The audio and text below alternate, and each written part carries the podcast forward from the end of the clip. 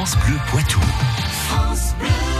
7h23 et on retrouve Yves Bénard et Patrick Citeau pour un peu d'histoire. À l'occasion du centenaire de la fin de la Première Guerre mondiale, les histoires du Poitou, Patrick Citeau, nous font revivre la Grande Guerre côté Poitiers alors que les premiers blessés arrivent dans la ville. Le conflit avec l'Allemagne à peine déclaré, les nouvelles du front arrivent avec leur lot de tragédies.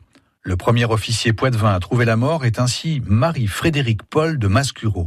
Ce chef d'escadron de cavalerie est tué à Marville, dans la Meuse, dès le 10 août 1914. Les combats font également de très nombreux blessés. Poitiers se transforme alors en un immense hôpital afin d'accueillir ses soldats touchés dans leur chair. Et un premier convoi arrive à Poitiers dès le 23 août 1914. Il est presque 19h en ce dimanche d'été quand le train s'arrête en gare. À son bord se trouvent des hommes du rang, mais également plusieurs officiers blessés dans ces toutes premières semaines de guerre un service d'ordre important a été déployé alentour. Il faut dire que le public est venu nombreux assister à ce premier retour du front. Les trottoirs des boulevards du Grand Serre, Pontachard et Solferino sont pris d'assaut. Le débarquement des soldats blessés laisse apparaître leurs corps meurtris. Au passage du convoi, la foule applaudit.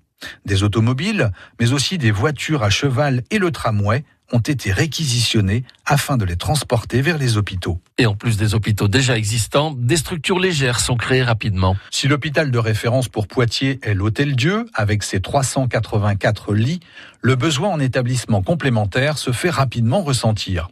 Des hôpitaux temporaires sont ainsi répartis dans différents lieux le lycée des garçons, actuel collège Henri IV, ou l'école normale d'instituteurs, dans la rue du Doyenné, sont alors notamment transformés afin d'accueillir le flot grandissant de blessés. En 1915, le nouvel hôtel des postes, tout juste terminé, est à son tour réquisitionné pour y accueillir un hôpital. Au-delà des soins apportés aux blessés, les autorités s'occupent également de leur santé mentale. Des concerts, du théâtre ou des spectacles de danse sont ainsi organisés afin d'apporter un peu de distraction à ces combattants marqués à jamais par cette grande guerre, bien partie pour durer. Merci messieurs, on vous retrouve sur francebleu.fr.